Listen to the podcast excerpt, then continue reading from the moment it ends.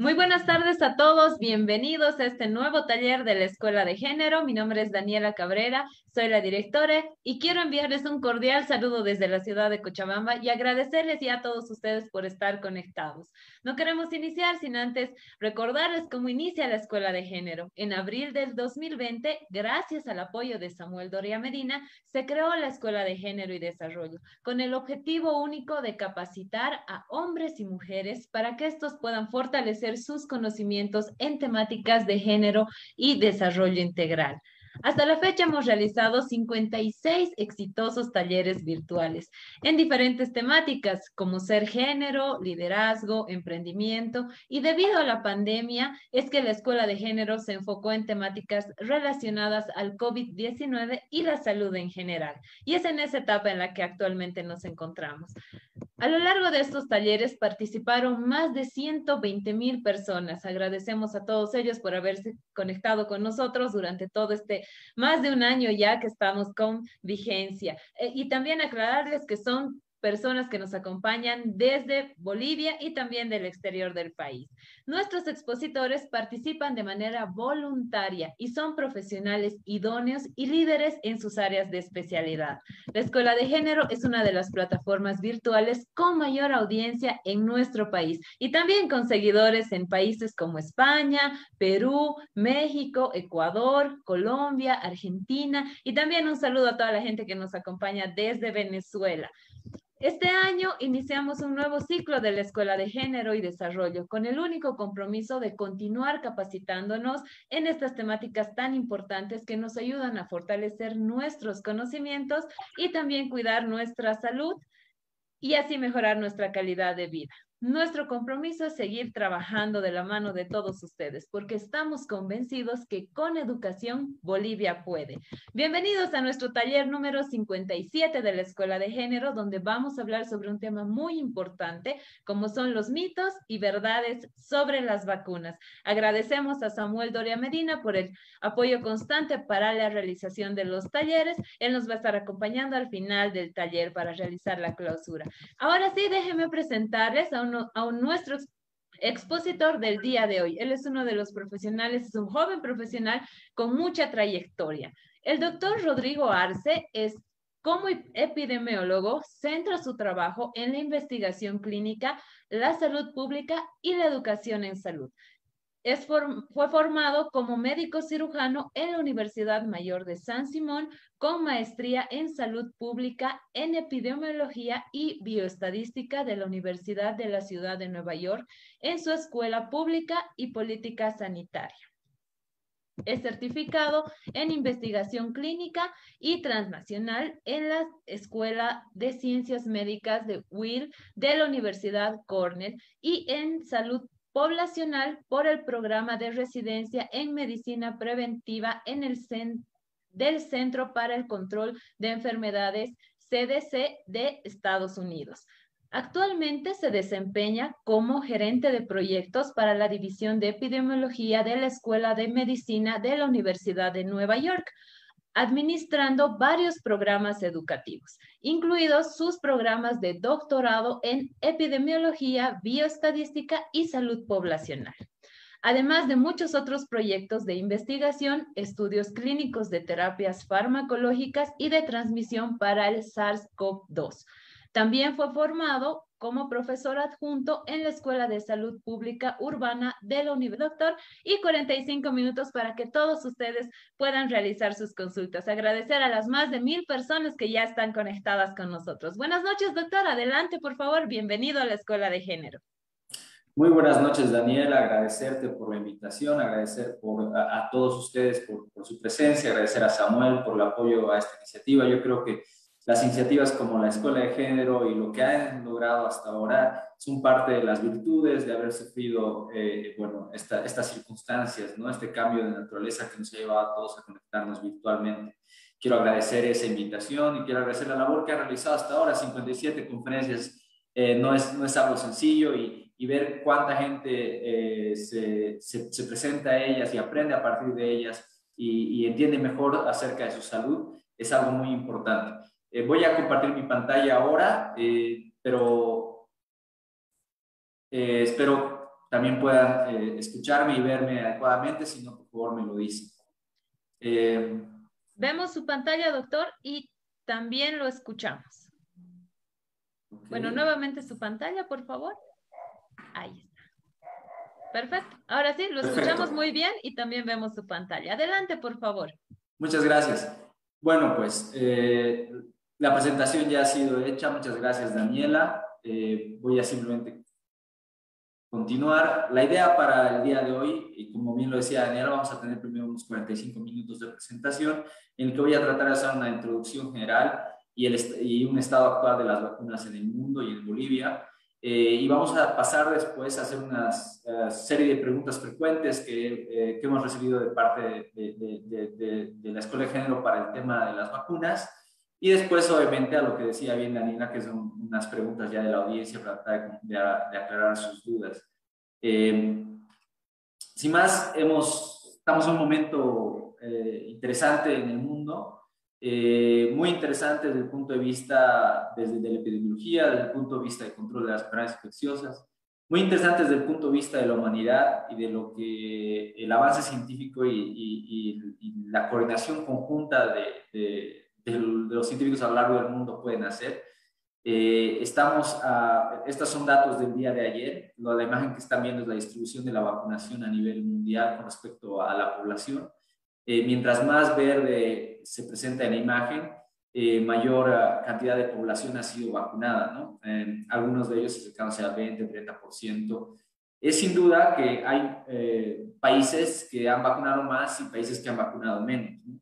Sin embargo, la vacunación se está ya realizando en casi 180 países o más eh, y eh, se está haciendo de manera constante todos los días.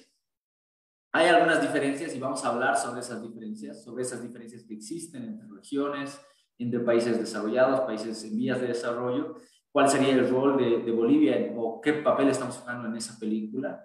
Pero eso es lo que está pasando ahora, ¿no? Eh, este, esta película no habría podido llegar a, ustedes si no hubiera sido por el desarrollo constante eh, científico a lo largo de los últimos 500, 600, 700 años. Las vacunas ah, han sido desarrolladas eh, para prevenir enfermedades y en este caso están tratando de hacer eso. En algunos países ya lo han logrado, en otros, como los nuestros, eh, estamos en camino. Al día de hoy se han aplicado alrededor de 2.55 billones de dosis eh, en el mundo. ¿Qué significa esto? Es 2.550 millones de personas han recibido ya una dosis de, de una vacuna contra el COVID en más de 180 países a una velocidad el día de hoy actualmente de 37.3 millones al día. ¿no? Todos los días eh, se está vacunando alrededor de 37 millones de personas. Esa es la velocidad con la que estamos vacunando el día de hoy. Pero sí hay diferencias en el acceso a las vacunas. En la imagen de la derecha van a poder, o, sí van a poder ver eh, que la gran mayoría de estas vacunas se han distribuido en países ricos.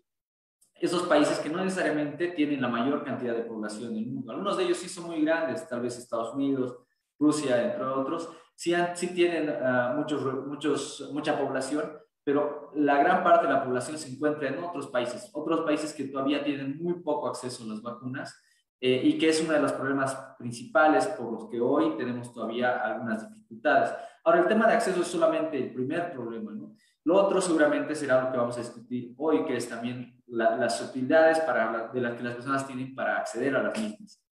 En el mundo, eh, esa vacunación obviamente empezó en diciembre del año pasado, ¿no? Empieza a mediados de diciembre en Estados Unidos y en Inglaterra y continúa estrepitosamente en enero, febrero, expandiéndose a lo largo del mundo. El día de hoy todavía continúa expandiéndose de manera ascendente, o sea, significa que está subiendo la cantidad de personas vacunadas y al igual que, que, que, que el ascenso en países o regiones específicas del mundo, en algún momento va a llegar a una meseta una meseta donde, donde ya va a haber buena disponibilidad de las vacunas, pero el mayor problema no va a ser solamente tener acceso a las mismas, sino el hecho de que las personas quieran adquirir o quieran recibir una, ¿no? En, ese momento, en ese punto y preveyendo ese espacio es que vamos a hablar un poquito sobre, sobre las razones por las cuales uno debería recibir vacunas, ¿no? Pero es sin duda un avance significativo el hecho de que hoy estemos cerca, lo que decíamos en un principio, ¿no? 37 millones eh, de vacunas al día siendo administradas. En la carrera hacia, hacia una vacunación de una población específica, de un país específico, hay muchos eh, aciertos y desaciertos. Hay muchas cosas que pueden salir bien y muchas cosas que pueden salir mal. Eh, Bolivia se encuentra en, esta película dentro de, con todos los trazados de los 180 países que están distribuyendo vacunas, Bolivia se encuentra en un punto de un tercio inferior en la cantidad de vacunas que ha podido distribuir. Eso responde a muchas razones, razones de acceso, razones de distribución, pero sobre todo de limitación de compra. ¿no? La, verdad es que los países más ricos adquirieron las vacunas el año pasado a mediados del año ya, eh, sin que siquiera estas hayan terminado o empezado sus fases 3 o sus estudios de, evaluación de seguridad. Y es por eso que han terminado eh, con contratos que han podido ejecutar antes que los que otros países que en ese momento no habían tomado esas decisiones eh, hicieron, ¿no? Pero hay muchas variaciones eh, y errores que, que, a veces no se pueden prever fuera del tema de acceso. El tema de la calidad y la cantidad de las vacunas administradas es uno de ellos. Vamos a tomar dos ejemplos iniciales, que es el ejemplo de Chile y el ejemplo del Reino Unido. El ejemplo de Chile, eh, que ha tenido una, una campaña de vacunación extremadamente exitosa, ha tenido la mala suerte de haber realizado una campaña de vacunación muy exitosa en cantidad, pero con una vacuna de, de muy baja calidad. Eh, la vacuna que eh, se, se, utilizó primariamente en Chile y en Brasil, por ejemplo, es una vacuna eh, de marca Coronavac que, que, lamentablemente tiene una efectividad muy, un, por, poco por debajo, alrededor del 50% en algunos estudios, que está por debajo del 60% que recomendaba la Organización Mundial de la Salud. Es, así que el día de hoy incluso Chile había tenido una vacunación muy alta para la región, y en comparación con países de primer mundo, el día de hoy está también en cuarentena y está teniendo todavía una presencia muy fuerte de casos severos de coronavirus. Similar pasa con el Reino Unido, que, tiene, que tiene, es una distribución abundante de una vacuna, pero tuvo eh, un problema con la, con, la, con la adecuación de esta vacuna a, a, a, diferentes variantes. Y todavía está viendo algunos casos, sin embargo, ya mucho mejor que el ejemplo de Chile. ¿no? Eh, la vacuna principalmente utilizada en el Reino Unido fue AstraZeneca, que es una vacuna que, sí está respondiendo bien en general, pero que sí tiene algunos errores para algunas variantes.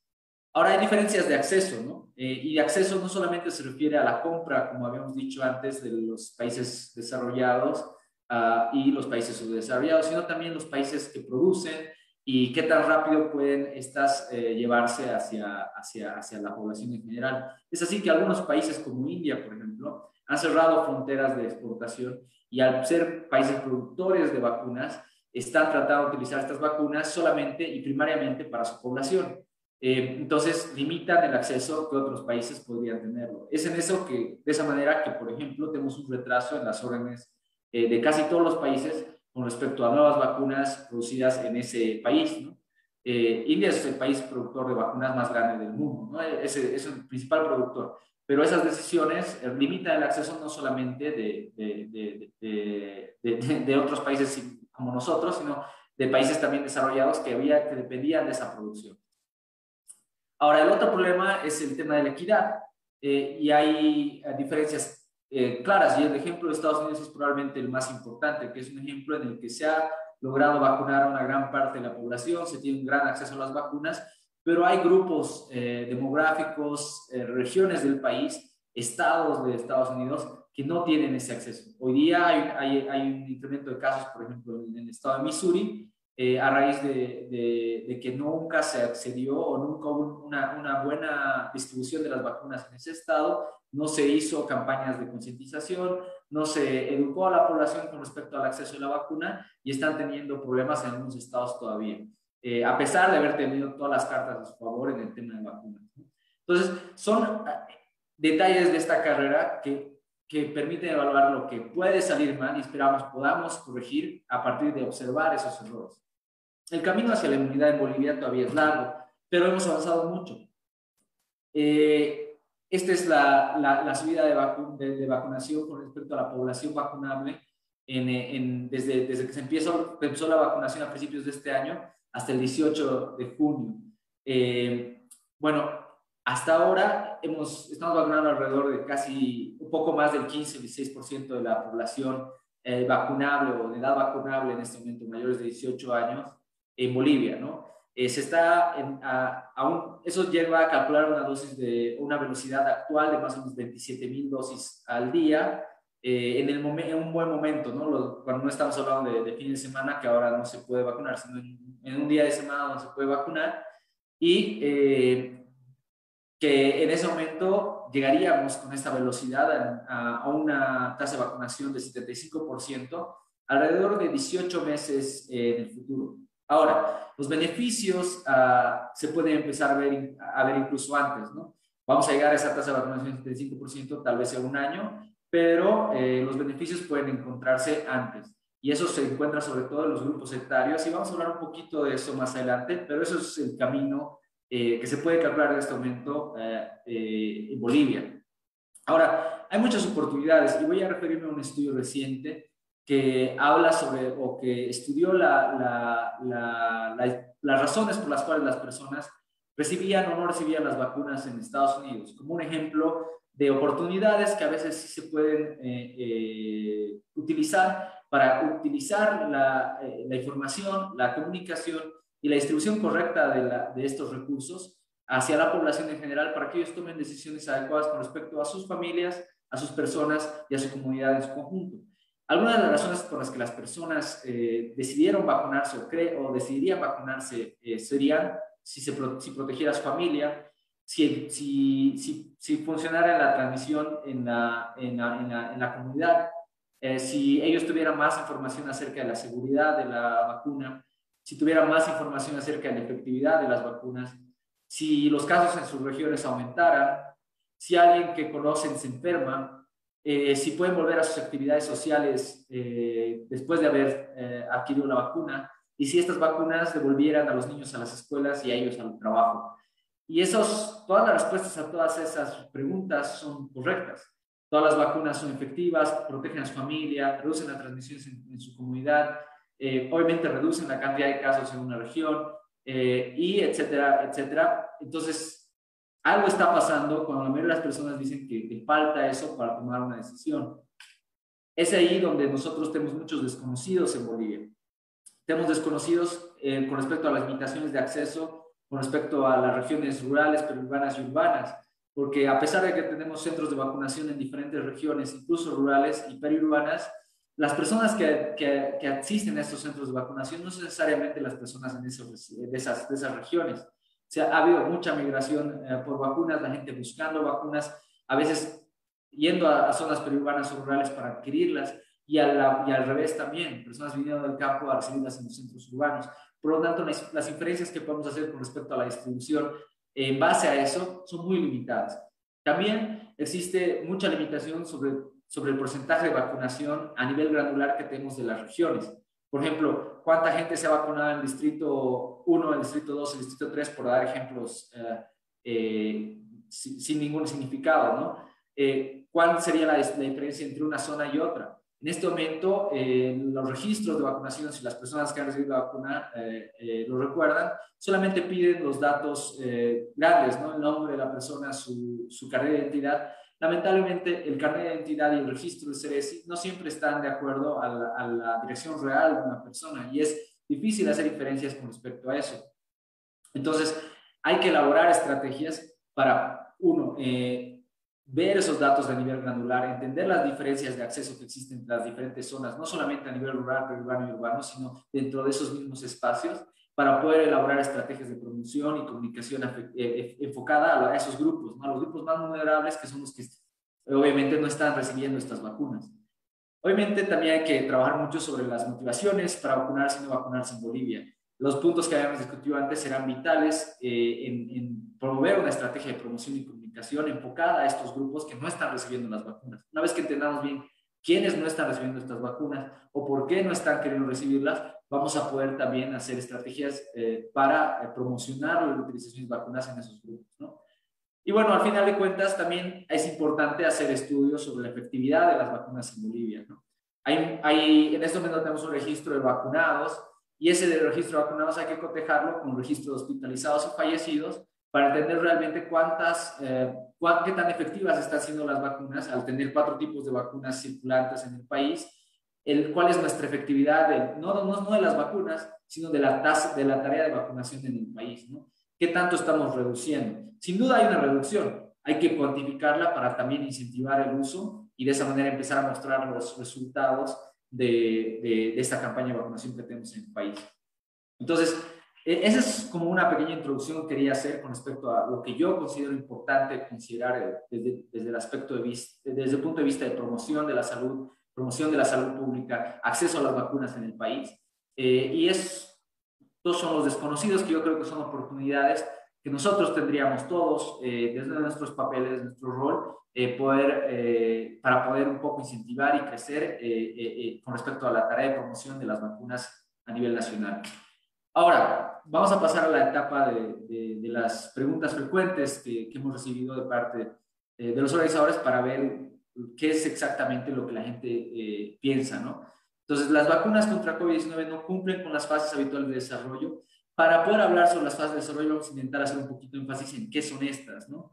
Y las tenemos acá abajo, eh, las voy a tratar de un poco explicar de manera rápida. Inicialmente, para las vacunas, necesitas hacer eh, desarrollo e investigación, ¿no? Hay muchas cosas que no se pueden inventar de noche a la mañana y que requieren un proceso abundante de desarrollo. Las, las vacunas, por ejemplo, como Pfizer, que utiliza una nueva plataforma de vacunas basada en mRNA, eh, se han estado desarrollando los últimos 20 años. Entonces, ha sido muchos trabajos de investigación, mucha inversión realizada de parte de farmacéuticas y centros académicos para desarrollar estrategias y técnicas que puedan utilizarse después para hacer estudios preclínicos. Esa es la segunda etapa del desarrollo, que serían esos estudios que se realizan en animales para y, y, in vitro para entender si estas vacunas podrían funcionar o no. De ahí pasan lo que se conoce como estudios de fase 1, que son los estudios de seguridad de una vacuna. Se utilizan grupos muy pequeños de personas en los que la, la, vacuna se, se inocula a diferentes dosis para entender su respuesta inmune y su seguridad ver que no hagan daño a, ese grupo de personas, en este caso saludables. De ahí pasa una fase 2, donde ya el grupo de personas aumenta y ya se empieza a ver no solamente si, si son seguras, sino también si son efectivas, efectivas en producir inmunidad. Eh, eventualmente se pasa a una fase 3, donde estudios muy, muy grandes de 30 a 40 mil personas demuestran que no solamente es efectiva, sino es efectiva a lo largo de diferentes grupos poblacionales, eh, grupos etarios, y diferentes eh, regiones y razas, ¿no? Entonces, eso es muy importante, pero es solamente el principio. Y de ahí pasan a, una, a una autorización de uso de emergencia, eventualmente a una autorización completa para su utilización de la población en general. Y ocurre lo que, es, que está pasando ahora, que es una fase 4. La fase 4, que es la fase final de evaluación de esos medicamentos y que continúa por el resto de la vida de, estos, de, estas, de, estos, de estas vacunas, es una fase de evaluación constante evaluación constante de su efectividad, de sus efectos adversos, de qué tan buenas son para, para reducir la enfermedad, pero también qué tan seguras son en la población en grande, ¿no? en millones y millones de personas. Acabamos de decir hace poco que se han vacunado alrededor de, de, de, se están vacunando alrededor de 40 millones de personas al día y es clarísimo que sabríamos si, si, estas, si, estas, si, estas, eh, si estas vacunas fueran inseguras y si estuviera muriendo un, porcentaje alto de, de, las personas vacunadas. Lo que sabemos hasta ahora es que todas estas vacunas han pasado estas etapas y están en esta última fase. Vamos a hablar un poquito más sobre las diferencias entre lo que son las fases de desarrollo tradicional y los tiempos que se han acortado un poco eh, en esta vacuna, ¿no? No por ausencia de una, sino eso, eso es lo que vamos a explicar ahora, ¿no? Lo que decíamos hace rato, eh, tienes esa, esa, esa fase de estudio y desarrollo eh, a nivel preclínico, donde, que puede durar mucho tiempo, decíamos en Pfizer duró alrededor de 20 años, de ahí pasas a estudios en animales, estudios preclínicos y luego pasas a fase 1, fase 2 y fase 3 que explicamos, ¿no? que en general tomaban alrededor de 5 a 7 años y eh, podían eh, realizarse en muchos diferentes lugares en el mundo. Lo que sucedía es que se requería inversión, se requería dinero, se requería equipo técnico para realizarlo y esos no siempre se consiguen de la noche a la mañana y se requiere mucha, mucho lobby para poder realmente ejecutar este tipo de desarrollo. Luego pasa a, esa revisión, y pasa a una aprobación y luego a su distribución. ¿no? Entonces eso pasaba en, o eso pasaba en tiempos normales para una vacuna que, que, no, que no tenía una priorización específica. El caso de las vacunas eh, eh, para, para, para, coronavirus, o SARS-CoV-2, que es el síndrome agudo por respiratorio asociado a coronavirus, han tenido un desarrollo más rápido. ¿Por qué? Porque ha habido una, una, una incentivación de, la, de, la, de los entes nacionales a lo largo del mundo para tratar de hacer todos estos, eh, estos elementos lo más rápido posible sin saltarse las diferentes fases. ¿Qué significó esto? Eso ha significado que los estudios preclínicos han utilizado estrategias de vacunación que ya existían, incluido la de Pfizer, como decía, que tomó 20 años, incluso eh, elementos o plataformas más tradicionales que se utilizan ya en otras vacunas, etcétera, y pasó simplemente a ya hacer evaluaciones de seguridad de estos mecanismos ya conocidos con respecto a la información que se conoció del antígeno, en este caso el coronavirus, en, en, ah, en enero del 2020. ¿no? En enero, la Organización de la Salud libera la secuencia genética del coronavirus eh, y empieza la investigación y desarrollo de estas vacunas. Eh, entonces, todo en paralelo ha sucedido para que exista una fase 1, fase 2, fase 3. Algunas de estas han sido fase 1, fase 2, otras han sido fase 2, fase 3 juntas. Eh, se ha realizado prácticamente al mismo tiempo, una vez que se empezaba una fase 1, se empezaba una fase 2, pero nunca se, se evitó ninguna de las fases y todos los estudios que pasaron a revisión para una aprobación de emergencia por las agencias internacionales de medicamentos, nacionales de medicamentos, pasaron por esas etapas de evaluación, pasaron por la realización de esos, de esos estudios y la presentación de los mismos para su seguridad. ¿no? Entonces, se realizó mucho más rápido a partir de, de, una, de una colaboración conjunta de instituciones científicas, farmacéuticas y los estados para poder realizar esto en el menor tiempo posible, llegando a ese punto específico que, que llegamos en alrededor de 12 meses para ya empezar a utilizarlas en diciembre del, del año pasado, habiendo empezado su desarrollo real en enero eh, de ese año, ¿no? Alrededor de 11 meses de, desarrollo para la vacuna de Pfizer, algunas otras que siguen en desarrollo actualmente, que seguramente tomarán un periodo un poco más largo, hasta, de hasta dos años. En este momento se encuentran alrededor de 98 vacunas en diferentes etapas de, de estudio clínico. Ocho de ellas ya se encuentran aprobadas eh, para su utilización en diferentes países del mundo. Y bueno, son parte de lo, de lo que es ese tiempo y desarrollo. Entonces, la respuesta sencilla y clara es que se han, realizado todas las etapas que debían realizarse y está realizando esta última etapa que se realiza ya en la población en general, que se realiza no solamente para las vacunas, sino para todos los medicamentos, y es que es esa fase 4 de ver realmente qué es lo que sucede. ¿no? En fase 4, 4 se identificaron algunos problemas de población asociados a algunas vacunas, muy leves, no necesariamente importantes para el tema de, de efectividad de la vacunación, eh, que no amerita nada más que una investigación eh, seria y eso se hizo. Y en fase 4 se van a seguir investigando su efectividad su y, qué tan, y qué tan buena adaptabilidad tienen a diferentes eh, elementos, incluso las variantes, que son algo que vamos a ver más adelante. Ahora, la pregunta que salía de la previa pregunta era si estas vacunas son confiables por haberse producido rápido. Y la, mi respuesta es estos cuatro elementos que tenemos abajo. Les voy a presentar a la vacuna de Imperial College, a la vacuna de Yavi, a la vacuna del Instituto Pasteur y a la vacuna de la Universidad de Queensland. Estas cuatro vacunas son vacunas muy sonadas eh, durante el año pasado, que han tenido mucha inversión de las farmacéuticas a lo largo del mundo, de Merck, de SLS, de Monsanto, de muchos otros inversores, o sea que no faltaba dinero, no faltaba eh, buena voluntad, por así decirlo, del Reino Unido, no faltaba, no, faltaba, no faltaba voluntad de, de, París, de Francia, y el Instituto Pasteur, uno de los institutos más reconocidos en tema de control de enfermedades infecciosas. No faltaba inversión de farmacéuticas grandes como Merck o de instituciones académicas de renombre como la Universidad de Queensland o la Universidad de College, pero estas cuatro vacunas ya han cesado de, de, investigarse.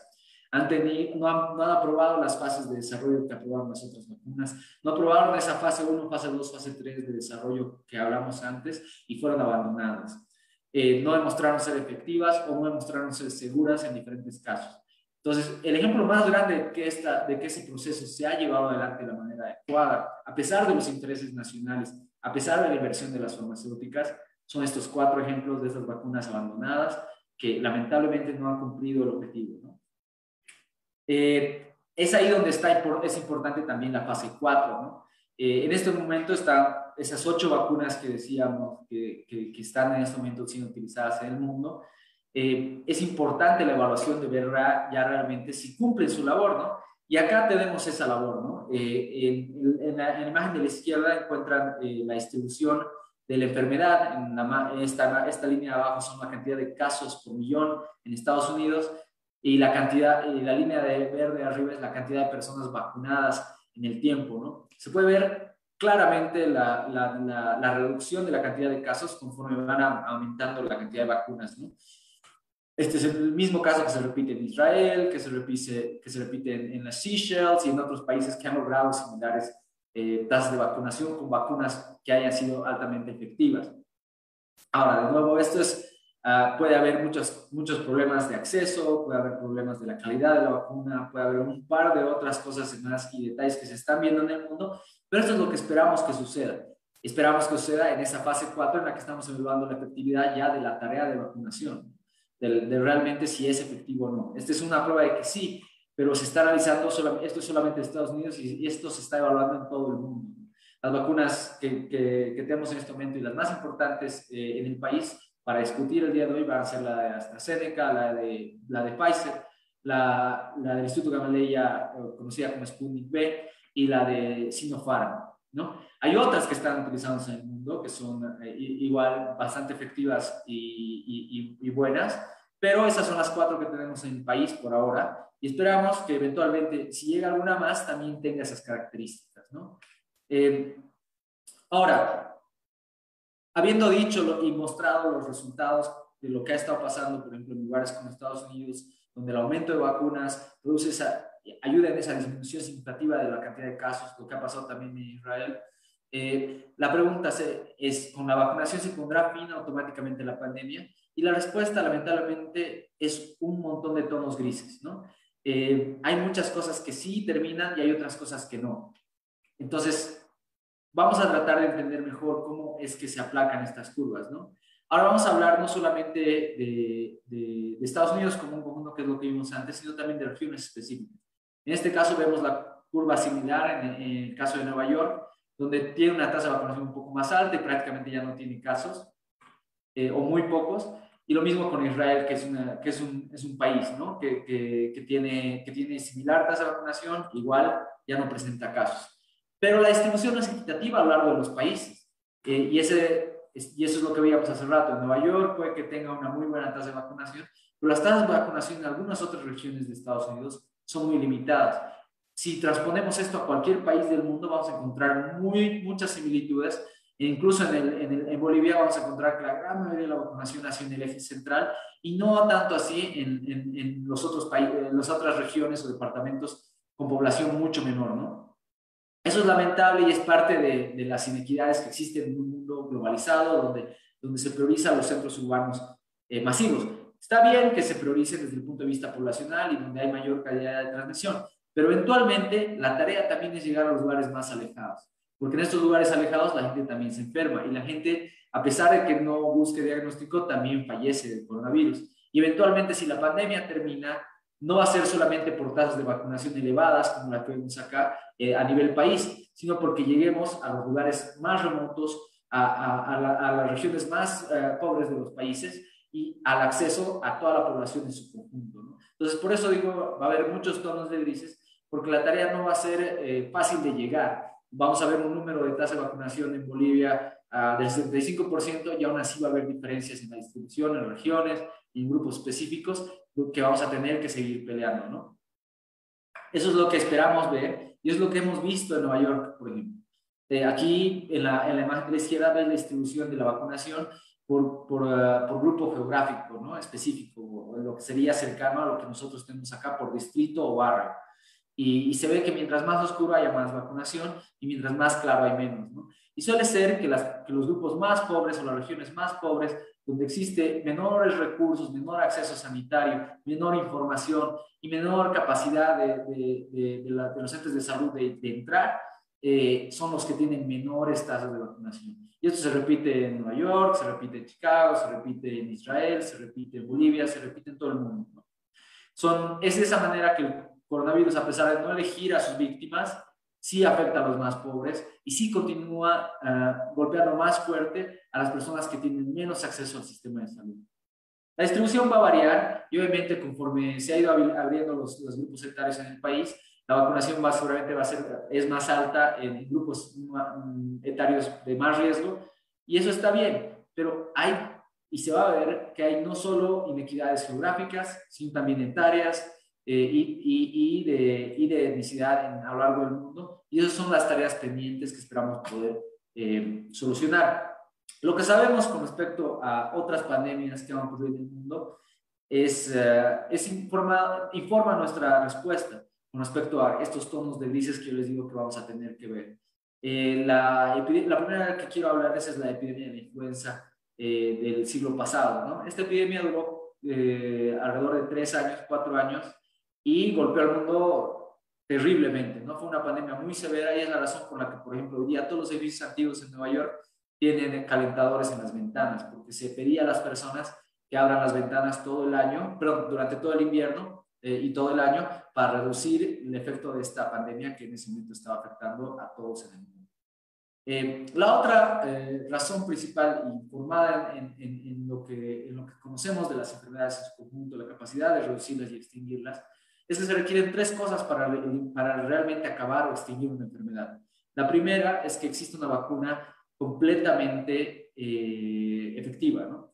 y esos tenemos vacunas efectivas para coronavirus, gracias a Dios.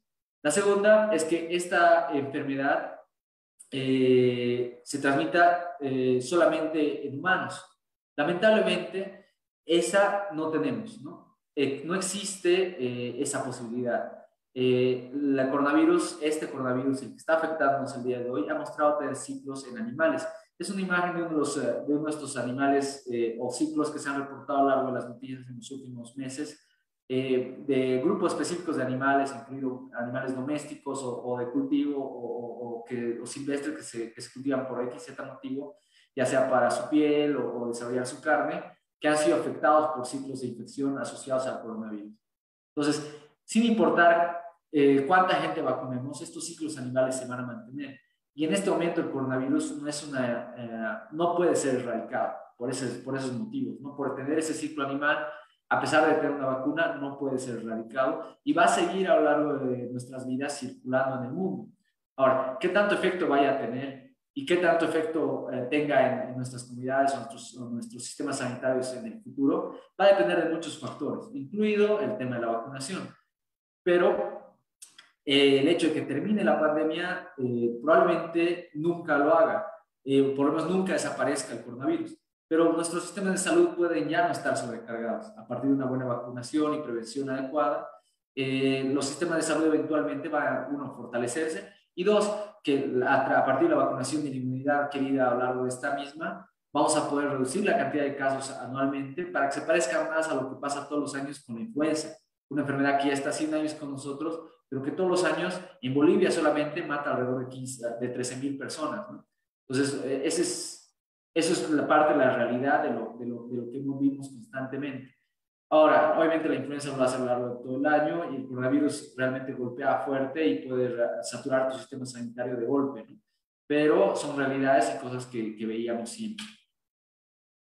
Ahora, me implantan algo a través de la vacuna. Eh, lo bueno, eh, y la razón que quiero hacer énfasis en dos puntos principales. Lo primero es eh, las personas que están conocidas o, que conocen un poco el ámbito comunicacional saben de, de, este ejemplo claro, que es un ejemplo donde Orwell, Wells, eh, que era una, una, una, persona de radiodifusión, emitió una, un comunicado en la radio acerca de, extraterrestres invadiendo la Tierra, ¿no? Creó pánico y destrucción eh, a, raíz de una, de una broma eh, que, que, realizó en Estados Unidos, ¿no?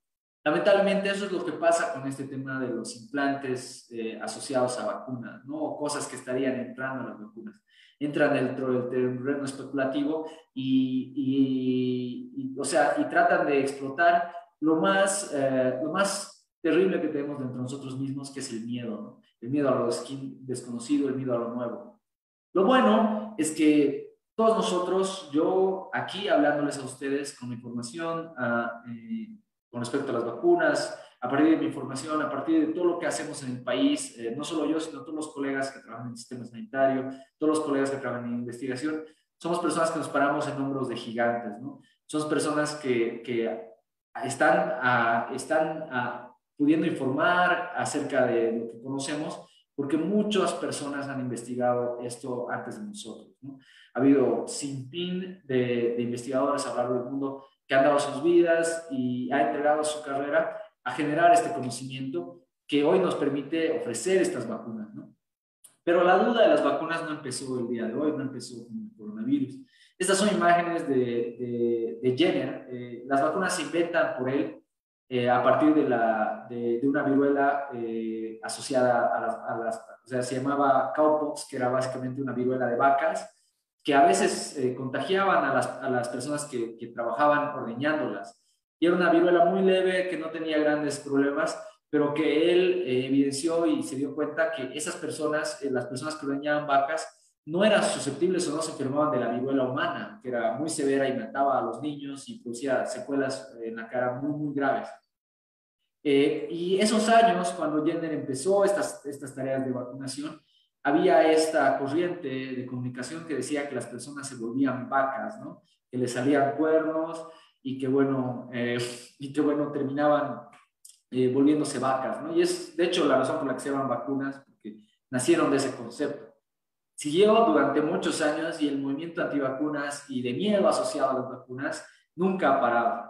Siempre ha existido y ha tenido eco en ese, en ese espíritu humano que tenemos que a veces duda y que tiene miedo de lo desconocido, de lo que no entiende, de lo que no conoce. Sin embargo, eh, las vacunas han salvado millones de vidas a lo largo del mundo y estas imágenes nunca han sido ciertas. Nunca nadie se ha convertido en, en, algo más, en lobo o en, vaca, eh, a partir de la, de, la, de de las vacunas. Pero bueno, para entender mejor qué es lo que estamos recibiendo, yo creo que eso es muy importante, tenemos que hablar ya de, los aspectos técnicos de las vacunas. Vamos a tratar de hacerlo de la manera más eh, eh, general, entendiendo que, la, que, no toda la, audiencia entendería temas técnicos. Hay muchos plataformas, se les llama al mecanismo que utilizan las vacunas para entregar su, eh, su, su, elemento, ¿no? En este caso se les conoce como antígeno, ese elemento que presentan al cuerpo, para que el cuerpo pueda después generar eh, respuesta y memoria a algo conocido que después, si llegara al cuerpo, en este caso el virus, el coronavirus, ya sea conocido y pueda responder con más fuerza y eliminar. Esas plataformas son muy versátiles eh, algunas de las más utilizadas y que están en el país son la plataforma de Vector, que utiliza un virus eh, que ya ha sido eliminado en toda capacidad de replicación para introducir el antígeno, en este caso eh, proteínas similares o, códigos que pueden producir proteínas similares al, al, a las proteínas del coronavirus.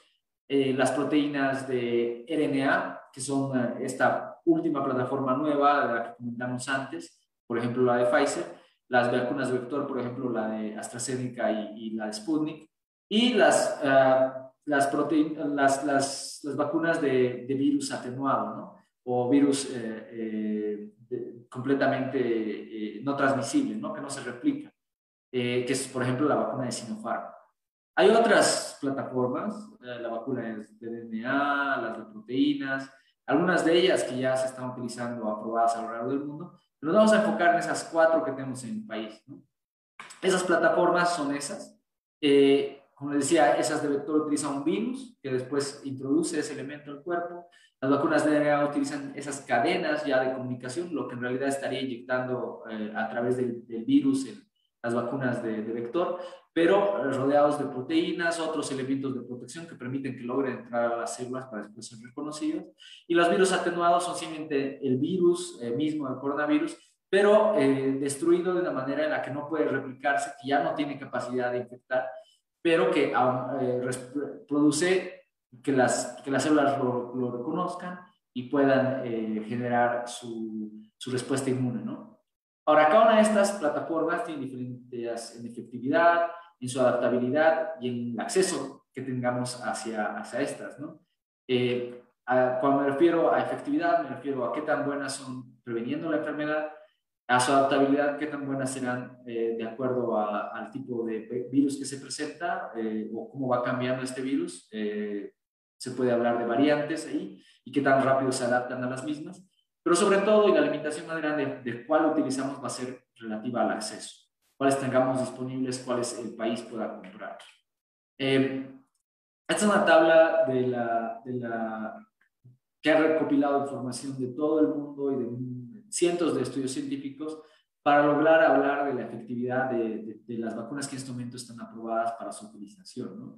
Eh, todas las vacunas tienen una efectividad alrededor del, del, 100% para, para prevenir eh, la mortalidad asociada al, al, al coronavirus, pero eh, su efectividad para reducir la presentación de síntomas leves, moderados, es variable. Sin embargo, de todas es bastante aceptable, se considera aceptable mayor del 60% por la Organización Mundial de la Salud. Algunas de ellas se acercan más a esos, otras menos. Y algunas eh, responden más o menos de, acuerdo a las variantes. Vamos a hablar de eso más adelante. Pero eh, eso es lo que, lo, que, lo que se puede decir de ellas. ¿no? Ahora, algunas de ellas son de dos dosis, otras de una dosis, pero todas ellas cumplen ese, ese aspecto de, de, protección, sobre todo contra la muerte eh, y con una efectividad de, bastante alta para reducir efectos o, o, síntomas eh, leves o moderados asociados al coronavirus. Ahora, con la primera dosis eh, uno ya es inmune, eh, es un proceso largo, ¿no? Y en esto no hay que, no hay que pecar de liebre apresurada y sentir que uno ya, ya, ya ha ganado la carrera al momento que recibe su vacuna. La inmunidad no funciona así, funciona es un proceso que dura mucho tiempo y que requiere paciencia, requiere cuidados constantes y mucha paciencia. Eh, la mayoría de estas vacunas logra su inmunidad eh, dos o tres semanas después de su segunda dosis. Por lo tanto, tardas más o menos un mes y medio desde el momento que recibes tu primera dosis hasta el momento que realmente tiene una efectividad eh, como la que se espera reportada.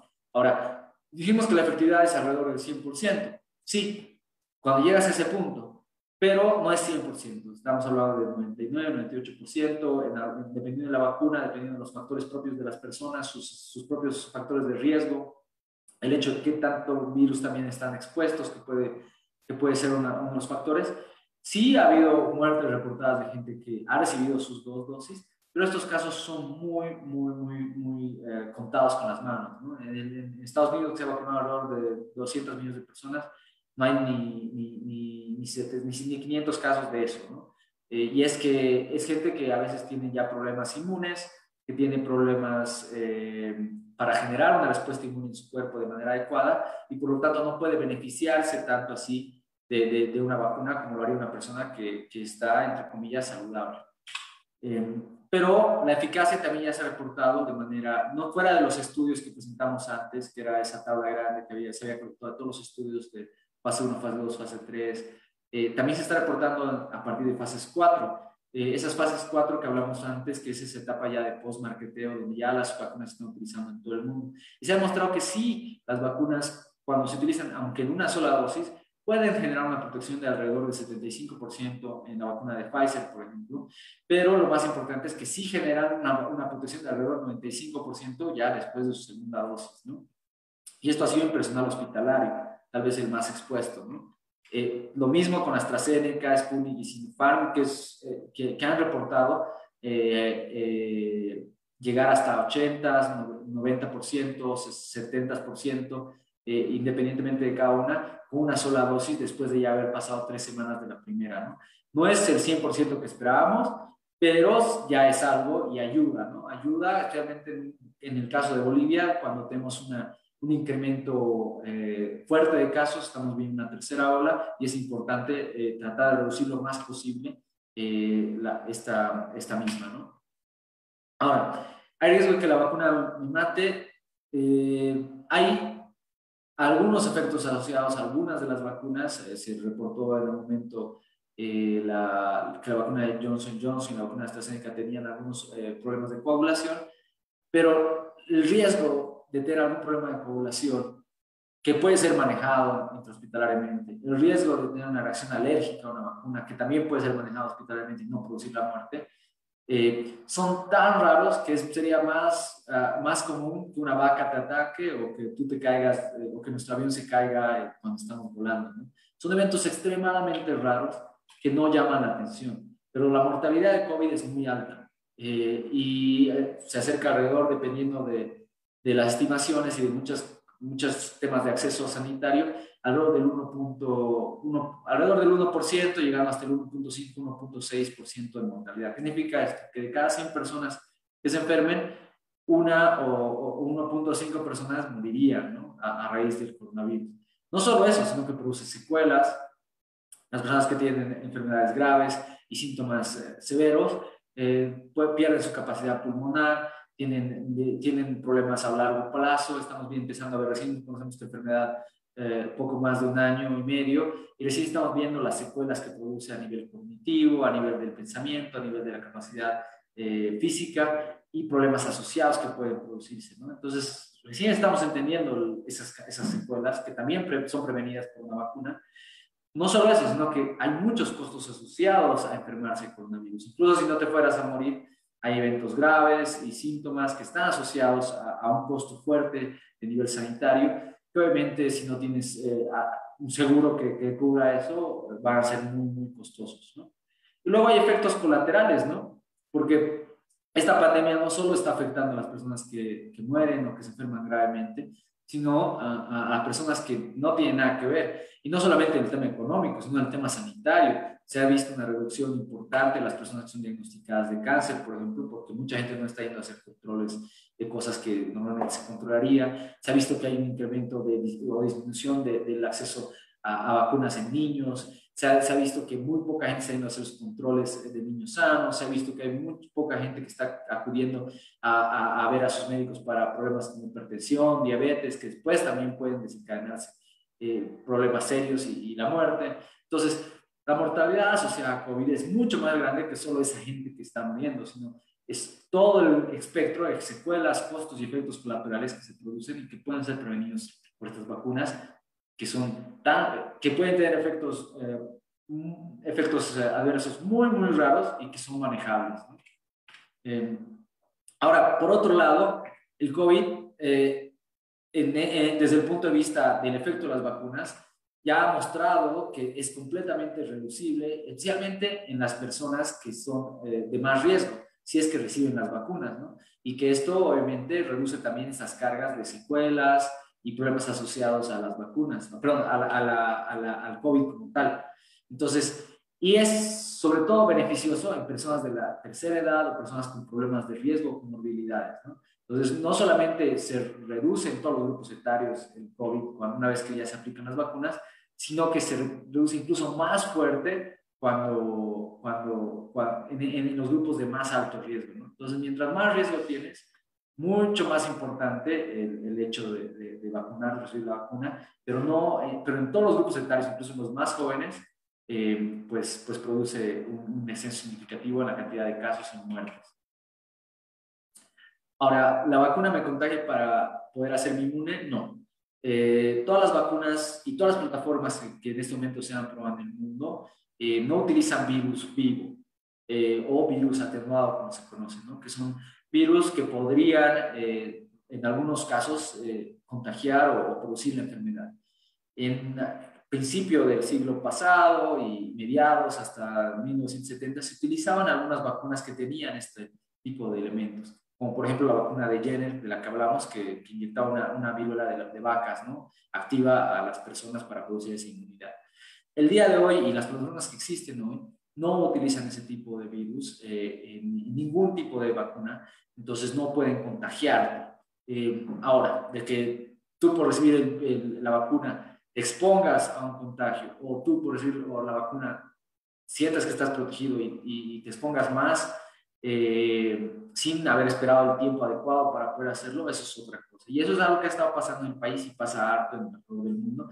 Y esas son dos cosas que hay que controlar. Los componentes de la vacuna son, dependiendo de la plataforma, esas moléculas de código genético, vectores, como decíamos, otros virus que, en su interior llevan ese código para poder producir esas proteínas, o eh, virus eh, inactivado completamente, que no tiene capacidad de replicarse, ¿no? que no tiene capacidad infectante y a estabilizadores, adyuvantes y preservantes, ¿no? Colesterol, sucrosa, cloruro de sodio, entre otros. ¿no?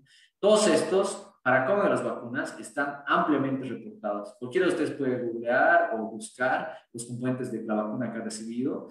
La mayoría de ellos son cosas que obviamente no, no, conoce, eh, pero que son parte de lo que se espera y se aprueba normalmente de estas vacunas. Es lo que, ¿qué son estos? Estabilizadores es para, para mantener eh, eh, estos antígenos en buen estado, ¿no? Que, que, que, no que pueden ingresar al cuerpo sin dañarse. Ayudantes que fortalecen la respuesta inmune a este tipo de, de elementos y preservantes para que dure mayor cantidad de tiempo a, a partir de su, hasta que se puedan utilizar, ¿no? Entonces, son esas las cosas que se mantienen en las vacunas. Ninguna de ellas es para contagiar a nadie ni podrían producir la enfermedad como tal.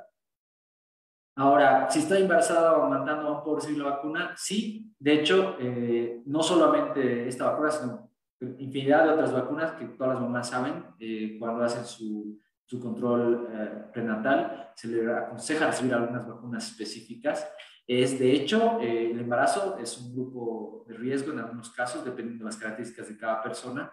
Y en Estados Unidos, por ejemplo, la tasa de vacunación de mujeres embarazadas está llegando al 25% eh, y eh, en ciertos grupos, ¿no?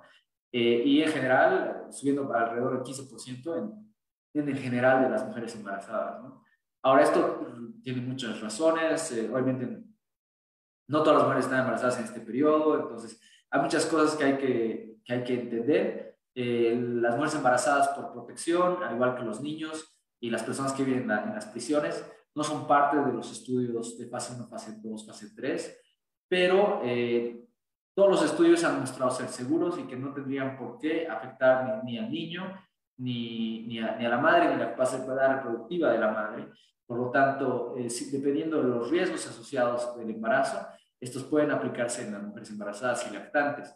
Ahora, ¿de qué dependerá ese riesgo? Bueno, hay grupos etarios que tienen mayor riesgo. Dependiendo de la edad de la persona, eh, este, este riesgo puede ser más elevado en el embarazo. Eh, ahora, la mayoría de estas personas tienen eh, un riesgo de la vacuna bastante bajo, que no, o sea, la vacuna no les produciría ningún tipo de daño. pero el riesgo personal juega un rol muy importante.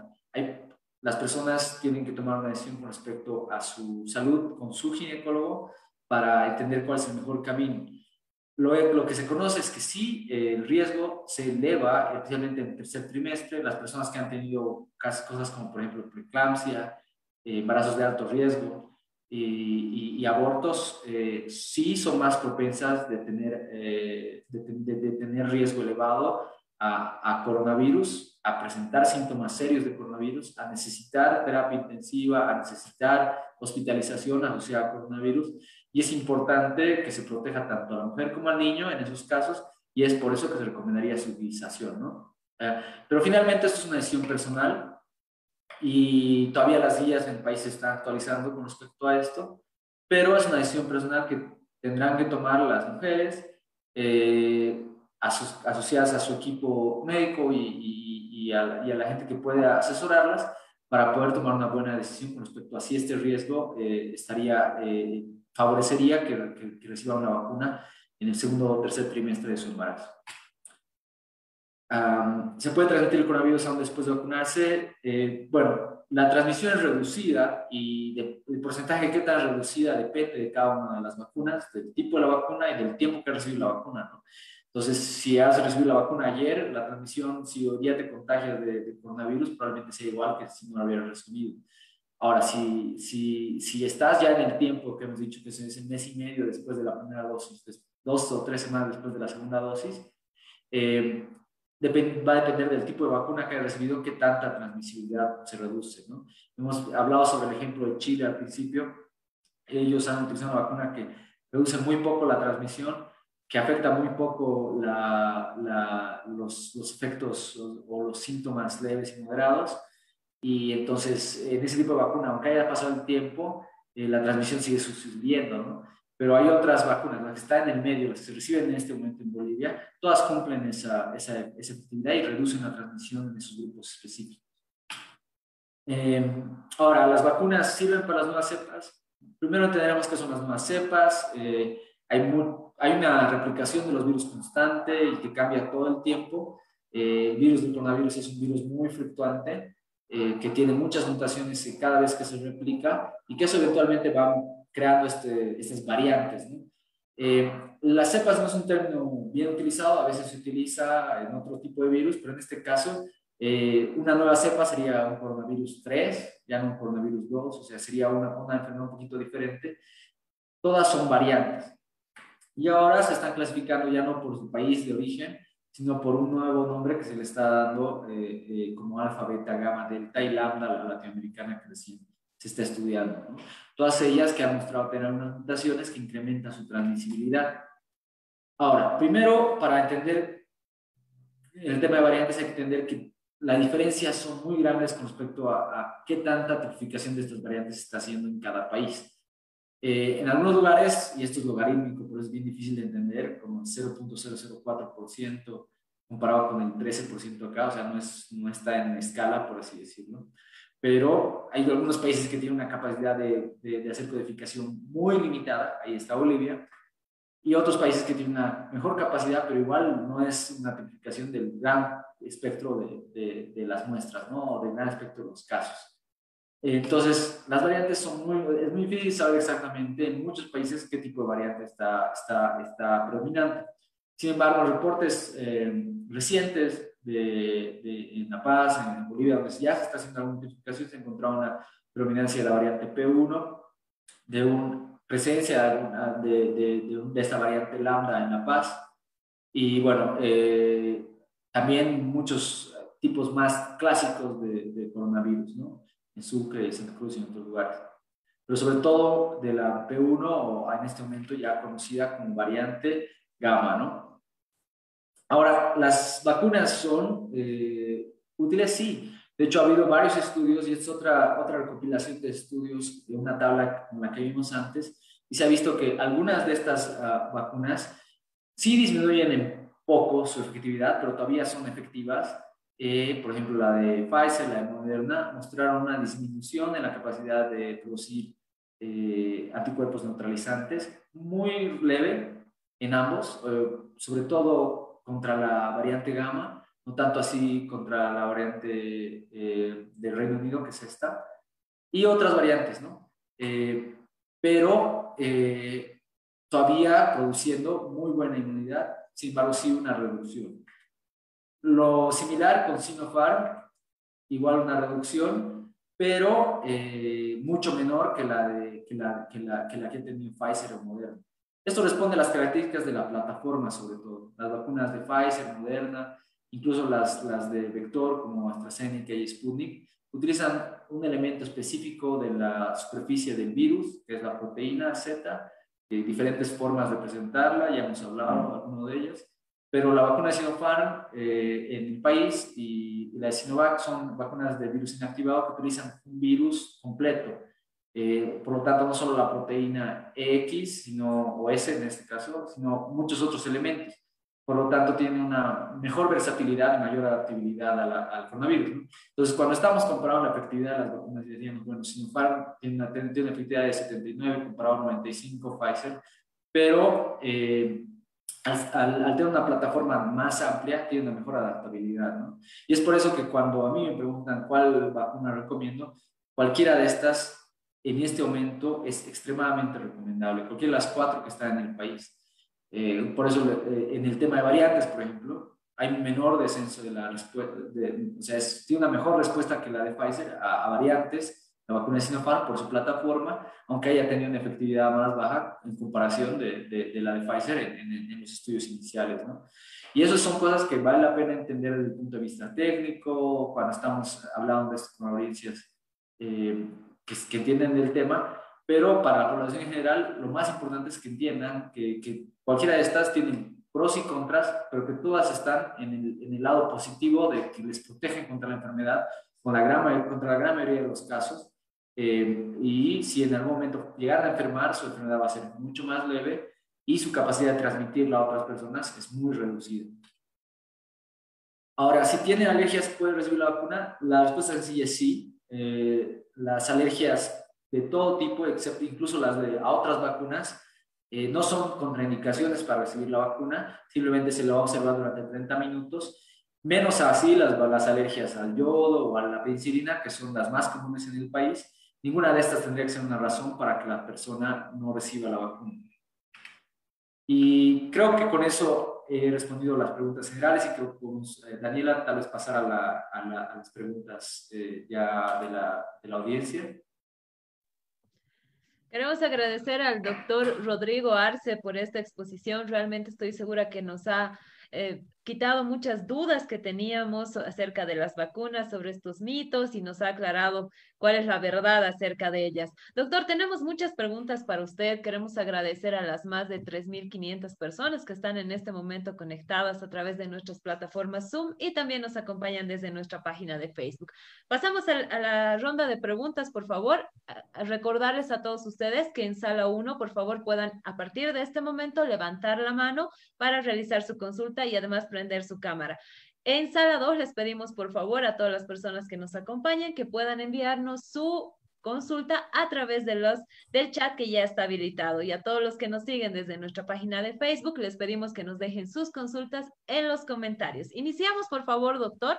Vamos a habilitar el micrófono de Jacqueline Ortiz. Adelante, por favor, Jacqueline. Buenas noches. ¿Desde dónde nos acompañas? ¿Cómo están? Buenas noches. Eh, bueno, los acompaña desde Cochabamba. Y ya, y mi consulta es la siguiente. Después de haber recibido la vacuna, la segunda dosis, todo esto, este, la inmunidad nos va, nos va a venir después de dos o tres semanas. Pero esto nos dura seis meses. Supongo que entonces que tendríamos que cada año volvernos a vacunar. Esa es mi pregunta. ¿Y tenemos que volvernos a vacunar o qué situación nos espera más adelante.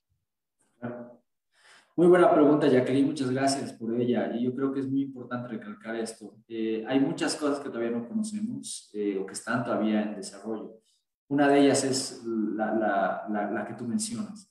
Eh, se sabe que las vacunas van a tener una efectividad de por lo menos seis meses, eso es lo que se ha reportado inicialmente pero en eh, los últimos eh, avances, ya en conferencias, no tanto en material publicado, se ve que tiene una efectividad alrededor de nueve, meses a 12 meses. Eh, esto es sobre todo en las personas que han participado en los estudios clínicos. ¿no? Recién estamos poniendo esta vacuna seis meses, pero las personas que han participado en los estudios clínicos fase 1, fase 2, fase 3 ya la han tenido más tiempo, por lo tanto estamos pudiendo ya evaluarla en ellos, ver cuánto dura. Eh, también se está empezando a utilizar y hacer estudios para la, una, dosis de refuerzo. Eh, la información que hemos recibido de estas, de estos estudios de refuerzo indicarían que una tercera dosis podría tal vez durar muchos años, por lo menos un par de años, eh, y, una, y podría producir una, una, una, inmunidad un poco más robusta a lo largo del tiempo. eso va a tener va a tener un poco más énfasis en los próximos meses, seguramente en lo que va de, de, este, de esta última parte del año, o sea, hasta, hasta, hasta diciembre de este año, se van a ya aprobar los esquemas de refuerzo y se está hablando de que probablemente, por ejemplo, en mi caso yo he recibido eh, mi vacuna en enero, probablemente mi refuerzo va a ser a fin de año y me duraría un par de años. Esto va a depender del tipo de vacuna y va a depender también de, la, de las variantes que estén circulando. Estos refuerzos también están siendo aprovechados por las farmacéuticas para adecuar sus vacunas a estas variantes, mejorar su desempeño y de esa manera también contrarrestar a lo que, estamos viendo. Entonces, sí, eh, es una pregunta todavía con muchas interrogantes, pero también ya, ya empieza a tener muchas respuestas y que parece que todas son, son buenas. Gracias, doctor. Continuamos, por favor. Vamos a habilitar el micrófono de la doctora Damaris Calamari Copa, por favor. Adelante, doctora. Buenas noches. ¿Desde dónde nos acompaña?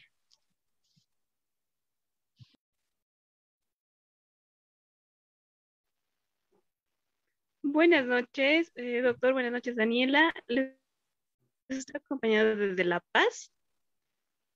Eh, ¿Me escuchan? Hola. Sí, Damaris, te escuchamos. Adelante, por favor, Damaris. Ah, ya, perdón, que creo que no hay buena señal. Eh, la consulta es la siguiente.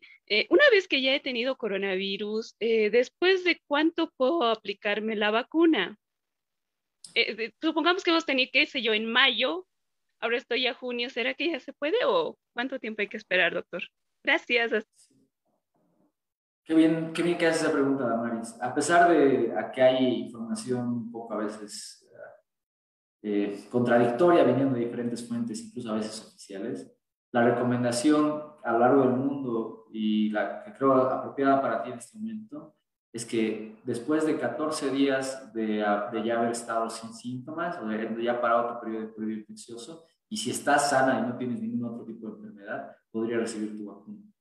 Eh, en algunos países del mundo, y te comento un poquito por qué a veces esto puede ser diferente a lo que veas que están haciendo en X país, etc.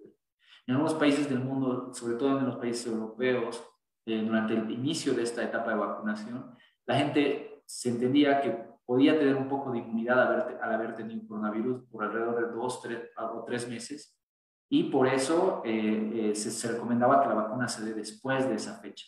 Pero no era por un, porque le fuera a hacer daño a la persona, sino porque mejor distribución de la vacuna, no darle la vacuna a alguien que ya tenía algo de inmunidad y dársela a alguien que no tenía nada. ¿no? Pero en el, en el, espectro de las cosas de tú recibir la vacuna, eh, no, no, hay ninguna contraindicación siempre y cuando hayas pasado esos 14 días del periodo del periodo infeccioso, ya, ya, ya, ya estés asintomática y, y puedas eh, recibirlo. Muchas gracias, doctor. Continuamos, por favor. Vamos a habilitar el micrófono de Cristian Pérez. Adelante, por favor, con su consulta, Cristian Pérez. ¿Desde dónde nos acompaña? Buenas noches. Buenas noches, eh, de Sucre. Una pregunta eh, bueno, yo me hice vacunar eh, con la vacuna la Sinopharm y una semana después eh, salí positivo a COVID. Es la primera dosis. Bueno, ya pasé 27 días, ya me hice la prueba CLIA, en el cual ya salí negativo y con anticuerpos.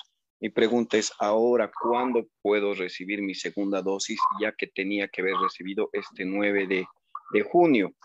Eh, unos me dicen que pasado tres meses, otros dos meses, eh, bueno, o otros me han indicado de que ya no me sirve la primera dosis, que tengo que reiniciar nuevamente desde la primera y la segunda dosis. No sé qué es lo que ahora ten, tengo que hacer en, en este caso. Muchas gracias. Gracias por tu pregunta, Cristian. Yo creo que es importante lo que tú dices. Te voy a dar mi, mi opinión personal, lo que yo recomendaría como mi paciente, porque en este tema todavía las guías eh, no hay un consenso específico. Eh, lo que yo te recomendaría es que la recibas lo más pronto posible. Eh, la inmunidad asociada al coronavirus no es la misma que, que los anticuerpos neutralizantes no son los mismos eh, y eh, la potenciación de tu, de tu, vacuna y la aparición, o sea, los anticuerpos que hayas podido generar a partir de tu primera, de tu primera dosis eh, no han desaparecido y la potenciación que fueras a darles por la segunda va a ser la misma siempre y cuando estés dentro del tiempo específico de, de, de, de que ésta se debe recibir. ¿no?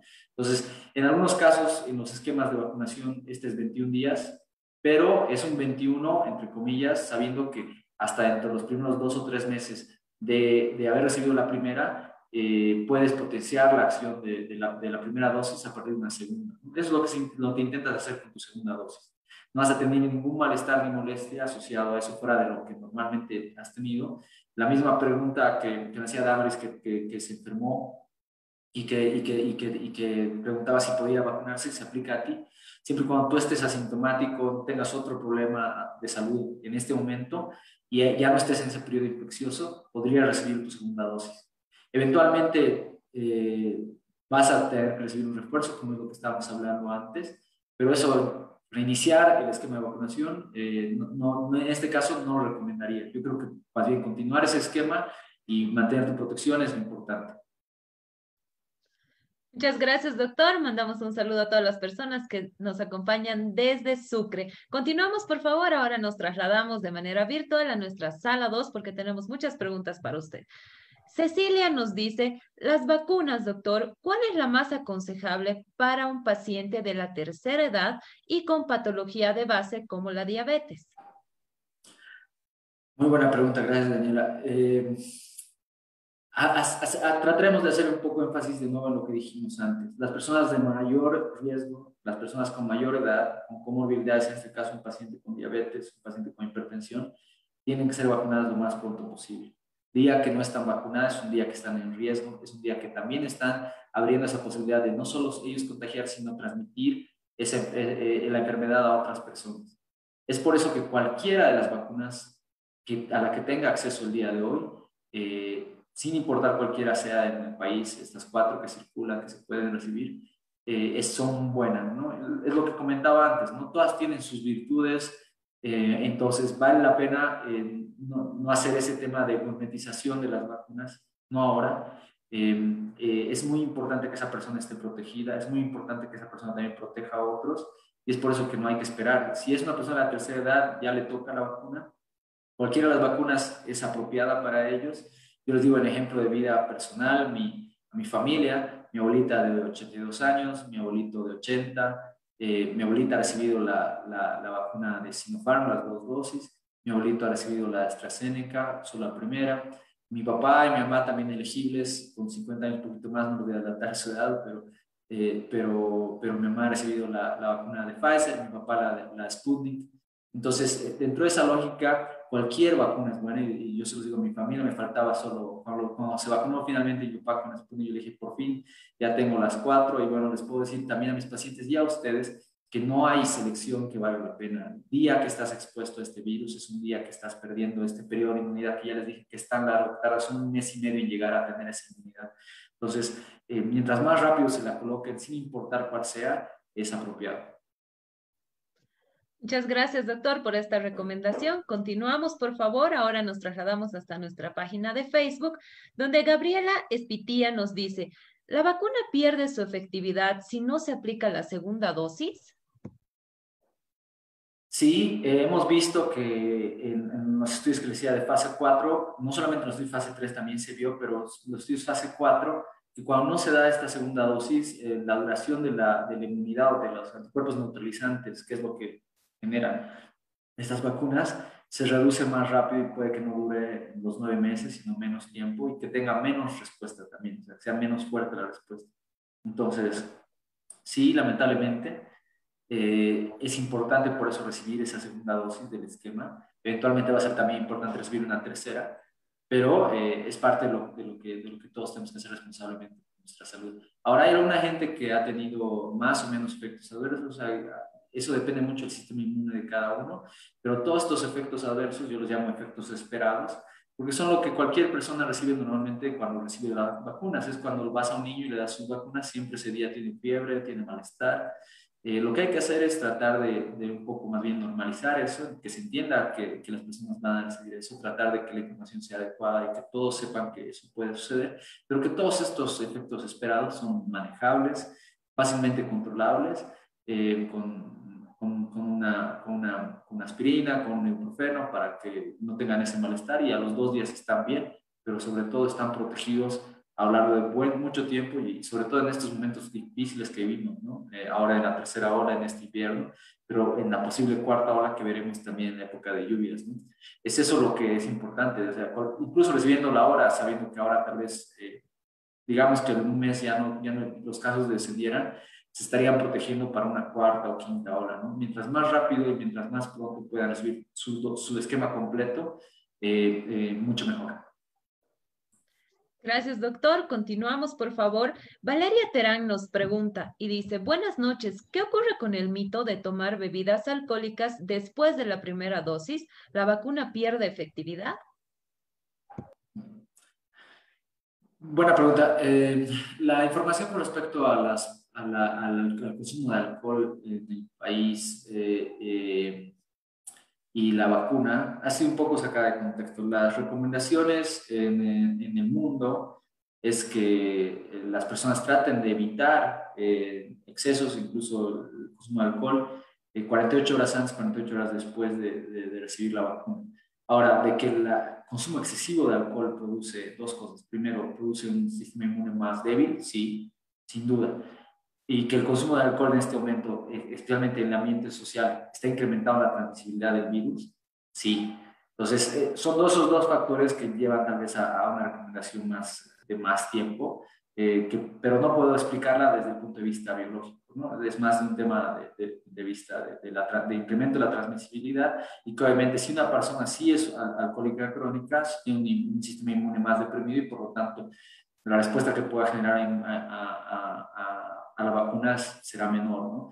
Pero fuera de esos momentos iniciales y previos a la vacuna, el, eh, consumos moderados no tendrían por qué tener efecto en, en, realmente el desempeño de la vacuna en largo plazo. Muchas gracias, doctor. Ya vamos con las últimas preguntas, por favor. Lamentablemente nos estamos quedando sin tiempo. Vamos a habilitar ahora en sala 1 el micrófono de Jacqueline Espinosa. Adelante, por favor, Jacqueline. Buenas noches. ¿Desde dónde nos acompañas? Bienvenida. Muy buenas noches, Daniela.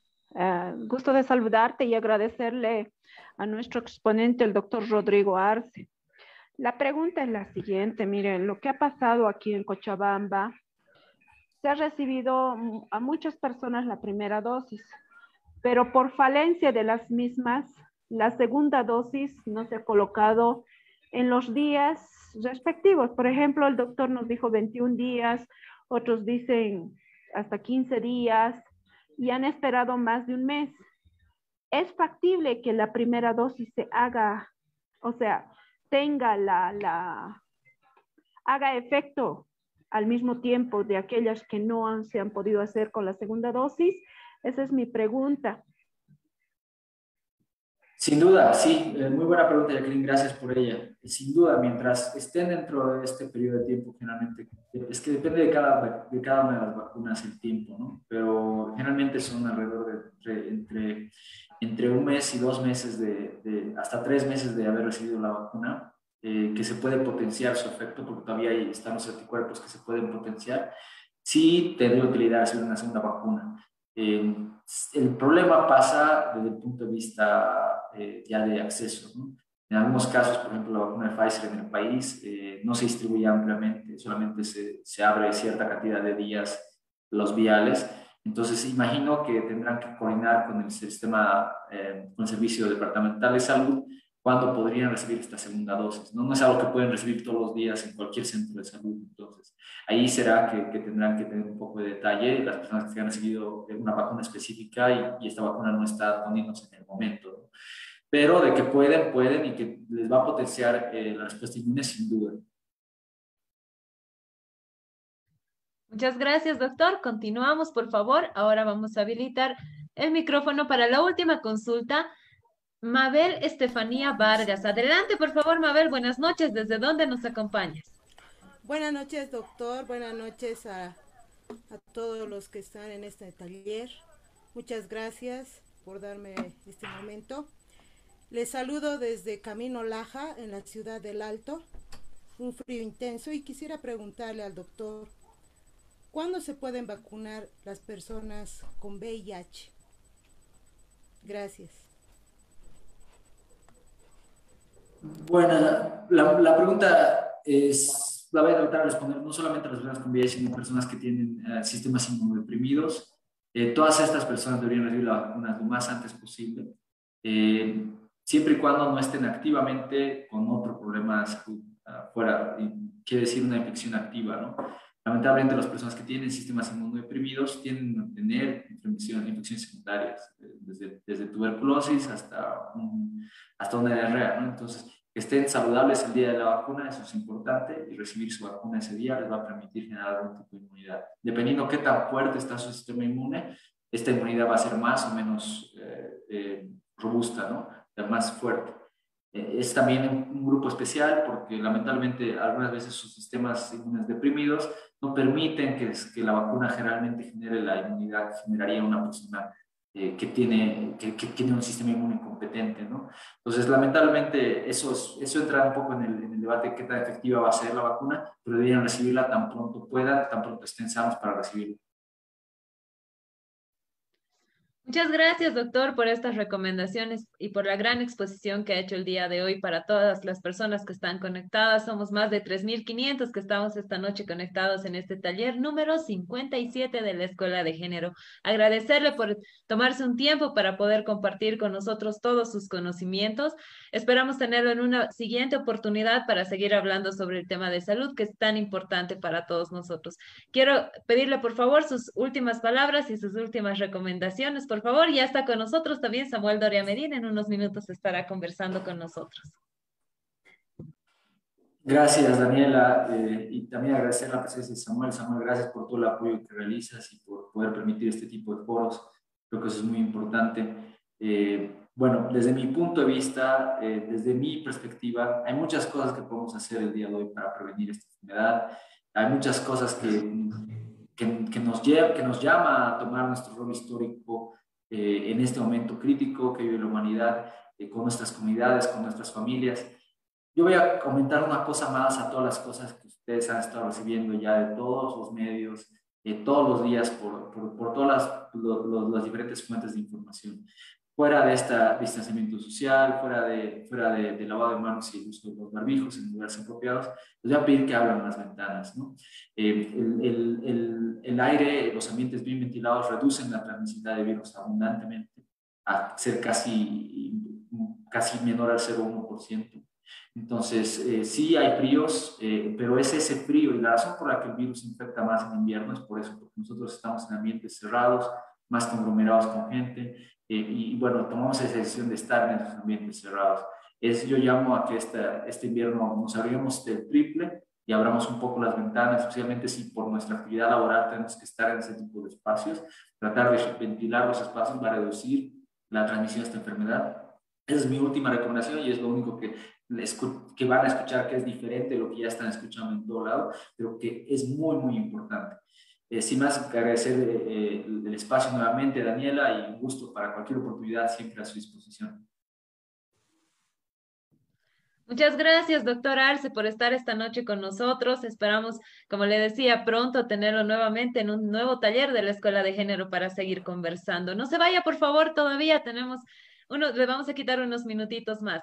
Buenas noches, Samuel. Bienvenido. Muchísimas gracias por todo el apoyo que brindas a la Escuela de Género. Por favor, tus palabras de clausura para este, este taller número 57, donde hemos tenido más de 3.500 personas conectadas con nosotros. Gracias, Daniela. Muy buenas noches a, todas las personas que están conectadas. Agradecerle al doctor Rodrigo Arce, nos ha dado información valiosa. Eh, Creo que este es un tema muy actual porque eh, no hay duda que la salida de esta pandemia son las vacunas. Y eh, en nuestro país, lastimosamente, hay poca información al respecto. Eh, si, si, no hubieran habido vacunas, no hubiera progresado la humanidad de la manera en que lo ha hecho. Nos hemos librado de las enfermedades más terribles gracias a, que en los últimos 50, eh, 80 años han empezado a hacer vacunas y hemos eliminado enfermedades muy, muy terribles. Entonces, eh, creo que es importante que, cada vez más gente en nuestro país esté consciente de que las vacunas son para enfrentar a las enfermedades. Eh, que seguramente una de de un millón va a tener problemas, puede ser, pero las 999.999 se van a librar de la vacuna. Eh, entonces, o se van a librar de la, de la enfermedad con la vacuna. Entonces, creo que es muy importante eh, que veamos, eh, no hay riesgos. A mí me han puesto la vacuna hace, hace bastante tiempo ya, no he tenido ningún, ningún problema. Eh, toda la gente con la que trabajo está vacunada, eh, nadie ha tenido ningún problema. Entonces, estamos viendo ya que países que han vacunado más del 40% de su población ya pueden volver a la normalidad. Y lastimosamente en nuestro país hemos vacunado apenas al 5% de la población y eh, nos va a tomar, como ya lo ha admitido el gobierno, hasta el año 2022 completar la vacunación. Entonces eso hace que la pandemia siga, que sigan habiendo muertos, que sigan habiendo personas enfermas, que la economía no se pueda recuperar. Entonces creo que es muy importante este tipo de, foros, eh, que se contesten las preguntas que le han hecho al doctor, porque de esa manera la, la gente se va a hacer vacunar y es la única manera de salir de la pandemia. Justamente hoy día han dado la información que a partir de mañana ya se pueden vacunar las personas mayores a 30 años. Entonces, eh, creo que eso va a permitir que mucha más gente se vacune y que no haya lugares donde eh, no haya gente para vacunar. Eh, ojalá también de que haya un mejor manejo de las vacunas. Han habido casos que se ha denunciado que no se ha tenido un cuidado adecuado en la cadena de frío, lo que hace que las vacunas eh, se, se, arruinen. Eh, esperemos que cada vez sea mejor ese, ese manejo. Y yo estoy seguro también que en pocos meses ya van a poder, poder vacunar también a los niños con lo cual los niños también se van a liberar de esta terrible enfermedad. Y seguramente el próximo año, ya el próximo año vamos a, vamos a ver si tenemos que ponernos un refuerzo, si tenemos que vacunarnos nuevamente, pero todos los que estén ya vacunados están libres de la enfermedad. Entonces creo que eso es muy importante. Eh, hay una serie de informaciones absurdas eh, sobre que nos quieren poner un chip, sobre que eh, te pasa esto o aquello, no pasa nada. Y como en todo en la vida, una persona de, de cientos de miles tendrá algún pequeño problema que se lo corrige. Pero eh, si no se vacunan, van a haber muchos más muertos. Entonces, creo que es importante este, este taller, Daniela, y esperemos que sirva para que muchas personas hayan absuelto sus preguntas, sus dudas y a partir de los próximos días se puedan hacer vacunar porque han llegado a las últimas horas ya muchas más vacunas a nuestro país. Gracias. Muchas gracias, Samuel, por esta reflexión y estas recomendaciones que nos brindas. Agradecerte la presencia, agradecer por todo el apoyo que nos realizas a la Escuela de Género para realizar todos los talleres. Agradecer al doctor Rodrigo Arce por estar esta noche con nosotros y sobre todo agradecer a todos ustedes por estar conectados en esta noche, por confiar en este espacio de la Escuela de Género, que es una realidad gracias a todos ustedes y que cada día va creciendo por la participación masiva que tenemos. Bueno, queremos recordar recordarles, por favor, que todos los talleres de la Escuela de Género y Desarrollo se realizan los días martes a partir de las 18.30. No se olviden que este martes, 27 eh, de junio, vamos a tener el siguiente taller número 58, donde vamos a hablar sobre cómo cuidar un paciente con COVID en casa. Tenemos un, neumólogo que va a estar acompañándonos en, esta noche, así que todos ustedes están cordialmente invitados. No se vayan todavía, por favor, les vamos a dar algunas recomendaciones. Recordarles que los certificados de este taller van a ser entregados en 72 horas y van a ser enviados a través de un link a los grupos de WhatsApp y al Facebook y también publicados en el Facebook. No se olvide que para acceder al certificado deben llenar previamente su formulario y poner los datos de manera correcta. Además, les invitamos a seguirnos en nuestras redes sociales, tanto en Facebook como en Instagram. Estamos como Escuela de Género y Desarrollo. Y también visiten nuestra página web www.escueladegénero.org, donde ustedes van a poder encontrar mucha información, acceder a los certificados las fotos grupales y mucha información que tenemos para todos ustedes. Además, informarles que tenemos nuestro canal de YouTube, estamos como Escuela de Género y Desarrollo, donde todos ustedes también van a poder volver a ver los 58, 57 talleres que hemos tenido en la Escuela de Género. Así que les invitamos a seguirnos también en esta plataforma. Ahora sí, queremos por favor pedirles a todas las personas que nos acompañan en esta noche que nos puedan regalar una linda sonrisa para nuestra foto grupal número 57. Agradecer al doctor Rodrigo, a Samuel Doria Medina, a todos ustedes por estar conectados y les pedimos que en este momento puedan prender su cámara y regalarnos una linda sonrisa para que quede grabado en nuestro taller número 57. Vamos mandando saluditos, por favor, ya llegando al final de nuestro taller. Saludamos a Flora Poma, que nos acompaña en esta noche, a María Elizabeth, a Jacqueline Espinosa también, que nos ha acompañado en esta noche, al señor Vargas, a María Antesana, que está acompañada de la familia también. Ahí tenemos a Katia Guamanga, un saludo, está acompañada de la nena.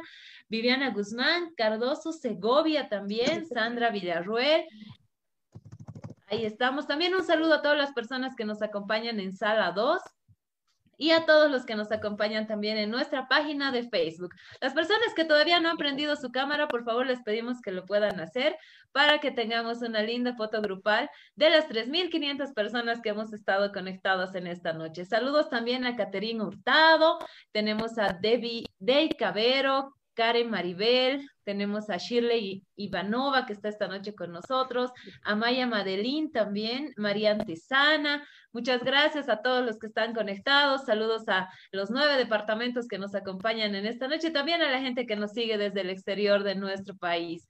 Un saludo a todos ustedes y pedirles por favor que a pesar de que estemos vacunados, no bajemos la guardia. Es importante continuar con nuestras medidas de bioseguridad, como es el uso de barbijo, el lavado constante de manos, el uso de alcohol, ya sea en gel o en spray, y también mantener el distanciamiento social. Cuidémonos, por favor, seamos responsables con nosotros y también con nuestras familias. Y como bien decía Samuel, ya se ha habilitado la, la vacunación para las personas mayores de 30 años, así que por favor acudan a los centros de vacunación con todas las medidas de bioseguridad para acceder a la misma. dicen que la mejor vacuna es la primera que llega a nuestro brazo, así que por favor acudamos a los centros de vacunación, mantengamos todas las medidas de bioseguridad y que por favor en esta fiesta que se nos viene también de San Juan, evitemos por favor utilizar eh, tanto hacer las quemas, los, juegos pirotécnicos también, que eso es muy nocivo para la salud de las personas que están con COVID y las que están en proceso de recuperación. Seamos responsables, por favor. Y bueno, queremos agradecerles a todos por estar conectados en esta noche. Por favor, los esperamos el siguiente martes a partir de las 18.30 para estar en nuestro taller número 58, donde vamos a hablar sobre cómo debemos cuidar a un paciente con COVID en casa. Los esperamos entonces a todos. Mi nombre es Daniela Cabrera. Muchísimas gracias por estar conectados con nosotros. Gracias, doctor. Muchas gracias, Samuel. Saludos a todos ustedes. Que Dios nos bendiga. Muy buenas noches.